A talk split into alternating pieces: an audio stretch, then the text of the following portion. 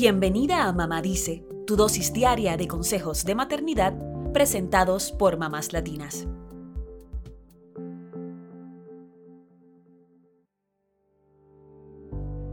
El cuerpo de la mujer es maravilloso y muy, muy sabio.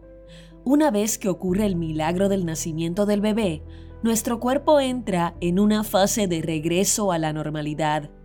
Es por ello que cuando el bebé está fuera del útero materno, este órgano empieza a resetearse y se dispone a eliminar la sangre, los desechos de tejidos de las paredes uterinas, el líquido amniótico, las bacterias y el moco cervical que acumuló durante el embarazo, para recuperar su tamaño y empezar de cero.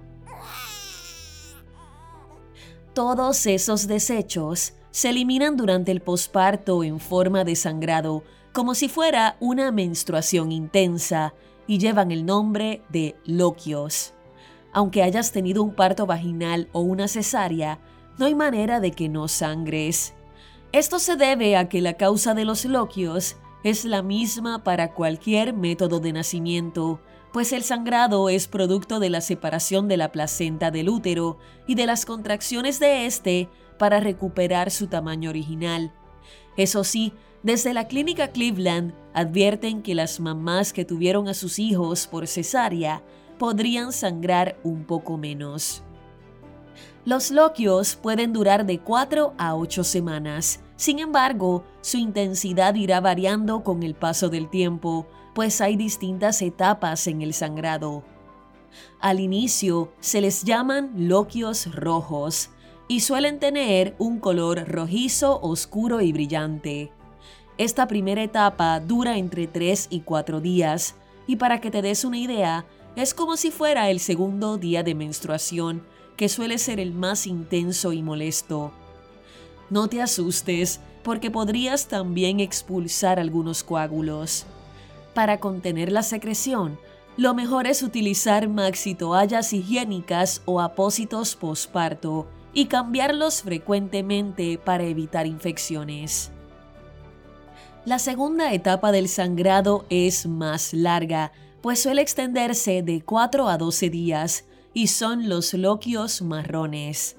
En este caso, la secreción es de color marrón rosado y su aspecto es más acuoso que el sangrado de los primeros días. El flujo es moderado y es probable que ya no expulses coágulos. De todas formas, a lo mejor quieras seguir recurriendo a los apósitos posparto y a ropa interior que no te importe arruinar, pues los loquios suelen dejar manchas. La tercera y última etapa del sangrado es la de los loquios amarillos, justamente porque se expulsa un flujo blanco o amarillento y muy poca o nada de sangre. Dura aproximadamente de 12 días a 6 semanas y puedes evitar mancharte utilizando protectores diarios. Es muy importante que sepas que los tampones son un no rotundo en esta etapa de sangrado, pues podrían introducir bacterias en el útero y causar una infección.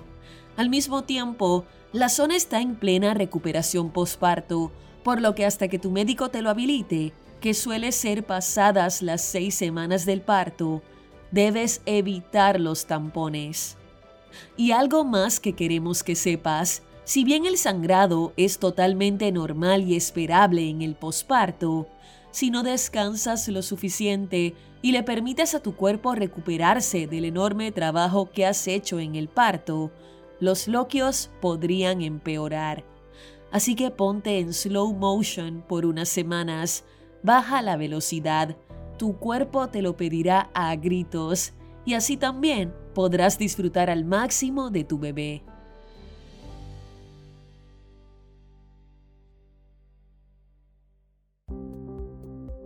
Eso es todo por hoy. Acompáñanos mañana con más consejitos aquí en Mamá Dice y síguenos en mamáslatinas.com, Mamás Latinas en Instagram y Facebook y Mamás Latinas USA en Twitter.